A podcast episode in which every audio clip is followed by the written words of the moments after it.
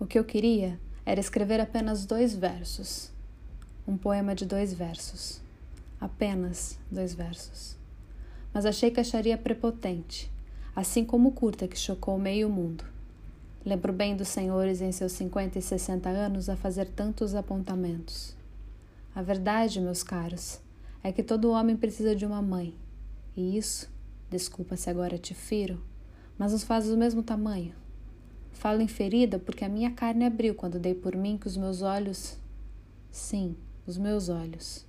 Batiam e batem exatamente na mesma altura dos da melhor pessoa do mundo. Talvez a diferença, e isso eu entendo, é que a minha ferida fica nas costas, as tuas, talvez no nariz.